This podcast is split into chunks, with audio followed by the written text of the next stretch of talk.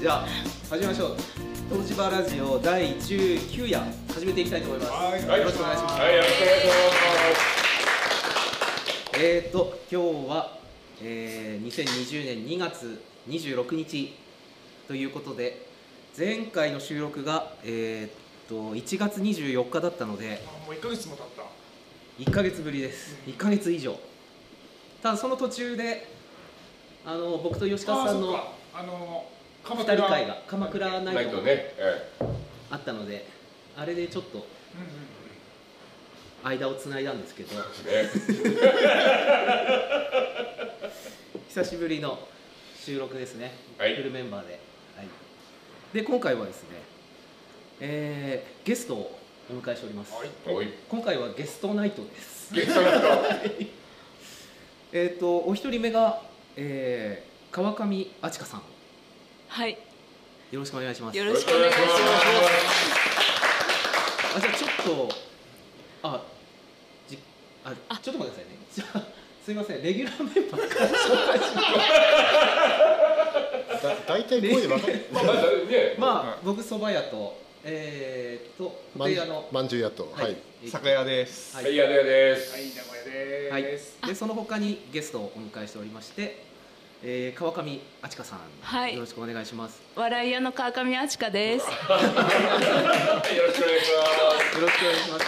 あの肘折えあじゃあ軽くあの、はい、自己紹介自己紹介を。はい、お願いえっ、しますと2月の2日からあの肘折の方にあのお世話になってまして、えっ、と30日間あの5つの宿をあの渡り歩きながら、えー、と今浪曲のドキュメンタリーを作ってるんですけれどもその編集をあのさせていただきにあの来ました、えー、とドキュメンタリードリームセンターというところが主催で山形ドキュメンタリー道場というのを行ってましてあのその企画でここに来ています。本当はあのインドネシアとタイからも映画監督が来てみんなでここであのそれぞれの作品をあの練りながらあの切磋琢磨する予定だったんですけれどもコロナの事情がありましてあの彼女たちはそれぞれインドネシアとタイ彼彼の農場彼らははい。それで私とあのドキュメンタリードリームセンターの藤岡さんと2人で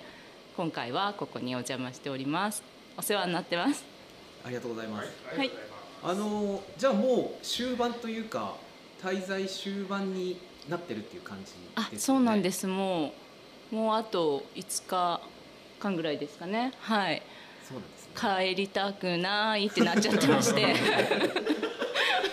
じゃあこの滞在が終わると何かこう発表っていうかそういうイベントがあったりするんですか？発表すえっる場というか。とまあ、このその滞在の終わりは3月の2日にあのオンラインであの外部の方も参加できる形で報告会というのをあの開くんですけれどもあの自分自身は戻ってあのここでの経験と皆さんからいただいたフィードバックをまた元に編集を進めて作品の完成に向かって進んでいくっていう感じです。はい。えー、肘折はでも一か約1か月滞在して、うん。どうですか？ここに肘折はねもうちょっと一言で何と言えばいいかわからないぐらいあの旅路がありましてあのいろんな経験をさせていただいたんですけど、まあ、それでも一言で言えばお地蔵様の手の中で遊ばせてもらってるっていう感じであのもう私が何かをこう企むとかそういうことではないというか向こうからもうやってくるのでそれに一つ一つ答えていくっていう感じで、はい、ちょっと不思議な ここには魔法があります。はい、あれですか。えっ、と、ここに来るまで肘折っていう場所をご存知でした？いや知らなくて、はい、全く知らなくまてあ、普通そうだと思います。そうですか。はい関東の人は遠くですけどね。あ遠ーくは割と知ってる人多いんですけど。そうですか。はいでもなんかこうす私が肘折に行くって言ったらこう友人からあのもともとここであのマガジンハウスのあの雑誌の取材でここに来てその時の写真こんなの撮ったよっていうのを見せてもらったりとか、うん、あとはなんか肘折の日でしたっけあの、はい、うんうん。映画の配給をしてたことがあるよっていう方からお声が。湯浅と肘折のあそうです。渡辺君。うんうんうん。あアブールの？とかそうですね。うんうんそうだから私の周りにはその肘折と関わりのある方がいらしたんですけど私自身はもう全くの初めてであのまさか日本一の積雪量だということも知らずそうですよね、僕も川上さんと初めてお会いしたのは僕屋根の上からあの手を振って初めてお会いしたんですけど。いやあれが一軍だよって言われてあれが一軍かと思ってもうキャーみたいになってもうかっこいいみたいになってもうなんか。最初大黒屋さんに泊まられてた時かあの時もいらしたんですか？なあの時肘折ホテルさんのあの雪下ろしをしててあの時僕はホテル屋さん側にいたんですけどあの向こう側というか大もう5黒屋さん側。階から大黒屋さんの5階からだったんでもう目の前であそうそうそうそうです。かぶりつきみたいな感じでもうすごかったですよそれは。もう職人さんたちが。ケギさんがすごい喜んで手を振って。シルバーセンターだよとかって言って。シルバーセンターの人がと思って。そう。そうですそうですその後また松井さんかな？松井さんの川の方を下ろしてる時も今度は肘折ホテルさんから。そうです。今度は肘折ホテルさんから。その時もシンが気づいてまたケギさんが。いや結構大変な作業されてるからその声をかけてもし足でも滑らせたらって思うから黙ってみ見てたんですけどあの手を振ってくださった時には嬉しくてはい。そうなんですね。え、うん。じゃあ肘折えっ、と5箇所5箇所5箇所はい。旅館を旅館を渡り歩きまし歩て。い今5箇所目です今か4箇所目で。あそうなんいや違う。今5箇所目。ん？次6箇所。明日5箇所目ですか？明日6箇所目ですか？あじゃあ6軒泊まるっていうね。夢のような企画で。ですね。そうなんですよ。それぞれにあの全く違う良さがあって。どこどこ泊まったんですか？どもことどこ泊まもとあったんですか？えっともともと恵比寿屋さんから始まって恵比寿屋さんから大黒屋さんに行って大黒屋さんから亀屋さんに行って亀屋さんから斎藤旅館に行き斎藤旅館からディープいやそうなんですよ。で斎藤旅館からえっとはんあ雄三さんに行きましてで最後西本屋さんへ移動するという上上市も両方はいはいはい。はい。上市も。そうですね。はい。十問十分に。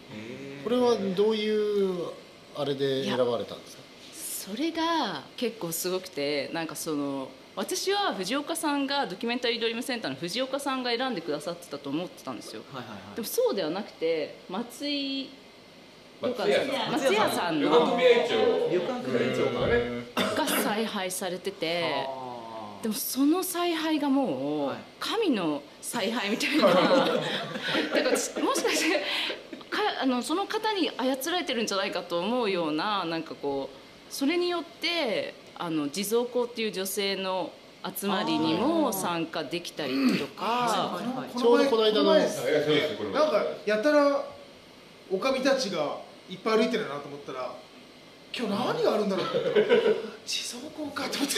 あの女子地蔵湖は本当にあのこの冬の期間はままた？また？とかっていうぐらい毎あれ月一でしたっけ、ま、月ええ月一みたいです。月一で回ってたと思うんですけどですよね。あの冬の初めにあの宮本さんが担当の時にあの横姉さんがお怪我されてはいはい。いろいろあってちょっとこうなんですか。でまあこのコロナ禍の中であのいろいろあ集まっていいものかとかっていうのもあってちょっとこうなんですか今縮小今縮小小してやってまうん、す、2ヶ月お休みされてたって言ってて12月1月がなくて久しぶりに2月、今回その会食なしで行われていやーたまたま泊まってた雄三さんのお宅にお地蔵様がいらしたんでそれで参加できることになったんですけどそれも雄三さんにある予定ではなかったっていうそのお地蔵様がそもそもは。仁左衛門さんの仁左衛門さん仁右衛門さんのとこから、まあ、あのずれずれてましたからね。本当は佐々木さんのところに行くはずだったお地蔵様がなぜか 間違えて雄三さんのところに来たがために出会えたんですよ。へそう不思議でそりゃちょっとうんこの話するとちょっと長くなっちゃうんでちょっとかなり摩訶不思議な話になっちゃうんでまたちょっとそれは後でゆっくりはい。ーこう滞在されてる間はこうどういうお仕事っていうかどういう作業をされてるんですか？あ作業はあのえっと自分が今までこう来るまではそもそも11時間ぐらいあったんですドキュメンタリーあの編集のタイムライン上に。でも11時間なんていう長さのものは誰が見てくれるんだろうという感じなのでそれを短くしていかなきゃいけないんですけどもそのそれを今最今の段階で3時間半ぐらいまで持ってこれていて。まあここのあとお湯の力もすごくてなんかやっぱこう考えすぎるですよね。でその感覚みたいなところから離れて頭ばっかりがこうわーっとなるんですけどまあカルデラ館カルデラ館あ向こうの金山ですね。炭酸泉があるところ、はいはいはい。はいあそこの炭酸をこうわーって温まった体にあのちょっとお湯で薄めて、はいあまりにも冷たいんで、うんそれをわーって体にかけたらババババババってなんかこうなんかなんかもうすごい全部の細胞が「おはよう!」みたいになってそしたらもうなんかもうあこれなんだって思ったっていうかなんかそのすごいこう感覚としてこう全部視界が開けたみたいになって頭がめっちゃクリアになってなんか私は今まで頭で考えすぎてたと思ってそれでまたあのすっきりした状態で編集に戻っていけるというこのこのお湯のお湯の力で。力が。そうそれも結構あ。びっくりしています。ーそうなんですね、うん。えーじゃあもう今追い込みという感じなんですか？このそうですね。終盤になって、終盤になって、まあ、ここで完全に仕上げるっていうふうには目指してはないんですけどあ、はいはいのまあでもそうですね。まあでもうんもう一山ぐらい超えないといけません。超えないと、へー。このスケジュールっていうか、その映画がいつ公開されるとかそういうのは決まってたりするんですか？あいえまだ決まってなくて、ねはいまあどこを目指していくかねいろいろ映画祭なのか。はうん。そうなんですね。はい。なんか肘折は湯の里肘折もそうですけど映画ね最近ここ10年ぐらいで 映画いろいろ関わってますよね。ね。赤い雪とかね。赤い雪とか。ねああ赤い雪ね。そうだね。今回も映画監督来ていただいたりで、そうですよね。うんなかなか楽しみです、はい。あの浪曲っていうのは聞いたことがないんですけどあなぜ浪曲の映画をあなぜ？そうですよね。えっ、とうーんそもそもあのフランス人の映画監督のヴィンセント・ムーンっていう人とあの日本で魂に響く音を探そうっていうプロジェクトをやろうとしていてでそのきそんな時に友川一樹さんっていうミュージシャンがいるんですけどその方のライブに行った時にそのファンの方から「あの浪曲ですごい人いるよ」って教えてもらってそれでこうその日も初めて見に行った日雪が降ってたんですけど雪が降る中あの見に行きましたらあの、まあ、17歳ぐらいでもうなんかこう親方みたいにこう自分のこう浪曲のチームを率いて旅をし始めた旅芸人の方。でその時も80代過ぎてらっしゃったんですけど70歳で浅草70代で浅草でデビューするまでずっと旅を続けてた旅芸人の方で浪曲をされる方が出てきてとんでもなかったんですよね。もうすごいもう背負ってる背景が見えるっていうか普通ちょっとこんな言い方したらあれですけど妖怪じゃないけどなんか普通じゃない人が出てきて それで私すごいびっくりしちゃってあのえー、と思って浪曲自体も素晴らしかったんですよね。なんかもうグルーヴの中にもう巻き込まれちゃってでもそれを聞いてるのが十何人っていう感じのこうええー、と思ってこんな人がいるのにこんな人数でもったいないと思ってでも忘れられなくて次の日もまた見に行ってでやっぱりすごいなと思ってそれでまあもうすぐあのプロポーズしたというかあの撮らせてくださいっていうのをお願いしたっていうのが始まりなんですけど。うん。え実際にご自分でカメラを回される？あそうです、はい。えーそうですね。はい。でそれで撮った素材を今十何時間分っていうのをこう編集されてるそうですね。はい。あまあ撮った自体映像自体150あもう時間以上あるんですけどそれを切ってるっていう感じですね。うんそう浪曲かいやでもなんかそれで結構その地蔵公のあの護衛歌あをなんかこうやっぱ歌でその浪曲もあのあれがないんですよね。あの楽譜とかがなくてその口伝えで継承していくっていう感じなんですけどなんか護衛歌も口伝えですよねあれきっと。そうですね。あるんですか？なんか。ないですね。楽譜はない。楽譜はないですよね。詩だけはねうん。詩っていうかね。皆さん歌えるんですか？護衛歌は。歌えるかっていうか。こうみんなでこ唱える。ううん唱えるっていうか。のそうでまあ護衛歌って基本的に送る亡くなった人を送るのに7日間ずっと唱えてうん。7日7番唱えていく7番ですよね。うん。で天国に導いてあげるっていう歌な歌っていうか。歌ですよねあれもえっ、ー、となんだっけ？80 33 33観観音のそのお寺さんのそうですね33それでこう道をっていうか。なんかこう抑揚がでもあありますよね。あそうですね。ありますでもあれはもう本当に耳で聞いて。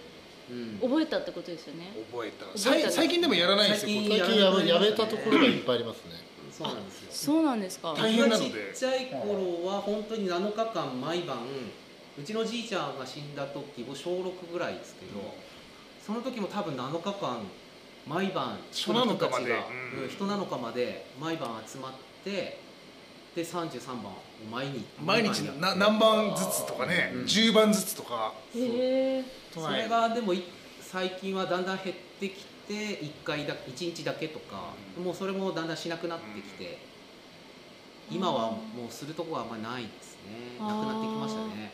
あともともとそれってその肘折温泉の中のあの香っていう集まりがあるんですよ。はい。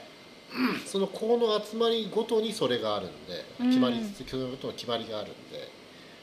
だからまあ自分のところ以外のことはそんなにわからないっていうか。うそちら今話してたのはあの女子地蔵香っていう。でそれも香なんですよ。うーん。なんかそのそのまあ1年にその女の本例えば地蔵香だと12月から4月までの5回ですよね冬の一番閑散期にやるっていう、うん。それでこう2世代が一緒に来ることないっていうか1世代ずつで参加していてでこう本当に1年にほんの数回しかその歌を聴けないですよね。それでこうそれそれをまた次の世代にこうつなげていくっていうのはすごいなと思って。でなんか、まあ、今回多分コロナもあったし本当に久しぶりに歌ってらしたからこうこうじその護衛歌っていうのがこう紙に書いてあってこうなんていうんですかこはいはいはい。めくるみたいな風こうになってるんですね。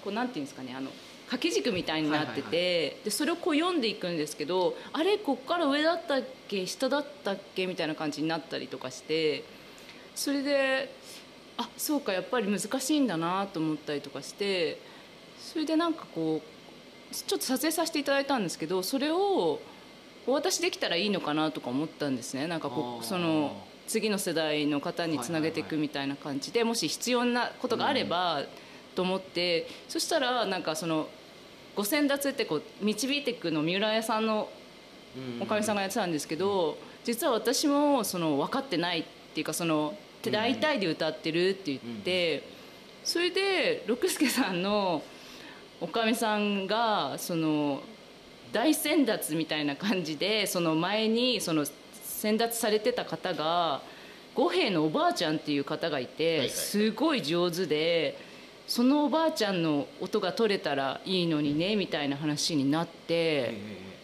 それをだからすなんかそれぞれその理由じゃなくたまたま訪ねたところでそういう話がこう入ってきて。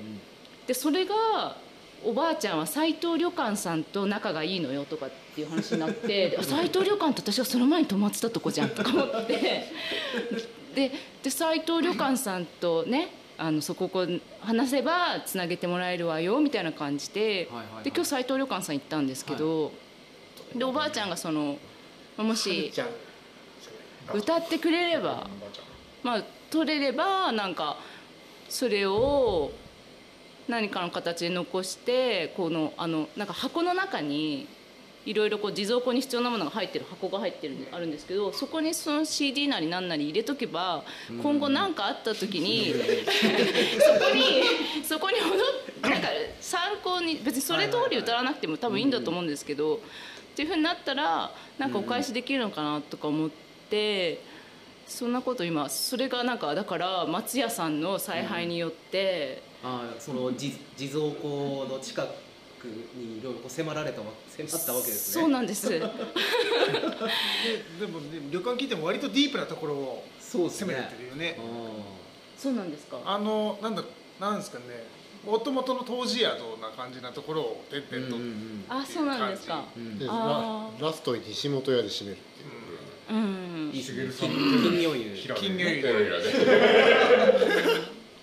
あと一応地蔵庫の話女子地蔵庫の話で言えばあの神の女子地蔵庫と下の女子地蔵庫って2体あるんですよ。はい。へ同じ日なの違います。それぞれです。それぞれ。ー。それぞれへ護衛護衛歌でいうとうちのじ母ちゃんの実家が増玉っていう場所で、えー、と肘折に来る途中の集落なんですけどそこのばあちゃん亡くなった時護衛歌地区の人であげててえー、なんかすごかったです。なんかもう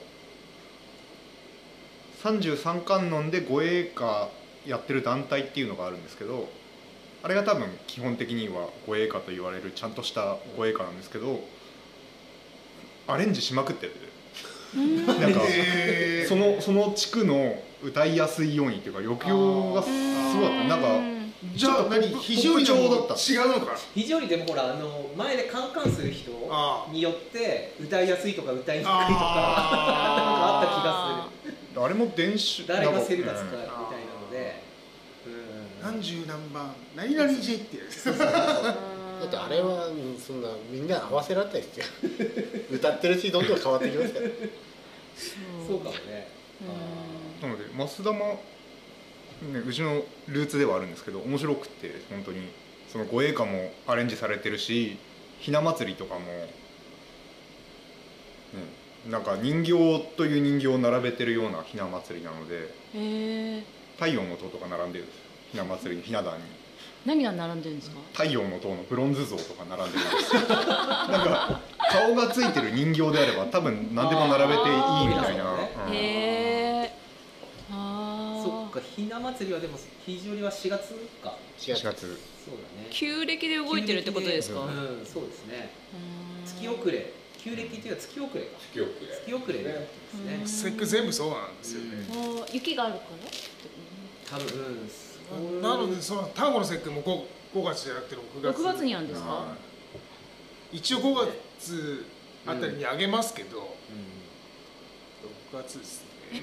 それはその肘折の日日を読むあの、肘折の由来の話の暦を読む人っていうところから来るんですか？それ。ああまた別。肘折っていうかその辺はどうなんですかね？正確なことは分かんないですけどね。でもなんか旧暦でいろいろやることが多いですかね、もう雪国はその新庄でもそうです。なんかひな祭り雪多すぎてなのかもしれないです1ヶ月遅らせるのうんが旧暦でややろうみたいな。うん。3月3日だとまだ雪雪深いので春の感じしないからずらしたのか、うん、うん面白い。じゃああともう少しで肘折の滞在が終わってしまうわけですね。そうなんですよ。残念なことに。あのはい戻ってきます。また。ありがとうございます。悪いですけど、はい。ゲスゲストのあ紹介はまだ終わってませんよ、すいません一人目でずいぶん話が。多分すごい喋りたかったはずなのにもう隣から。紹介されてないから。まだかまだかまだかっていうね視線を感じながら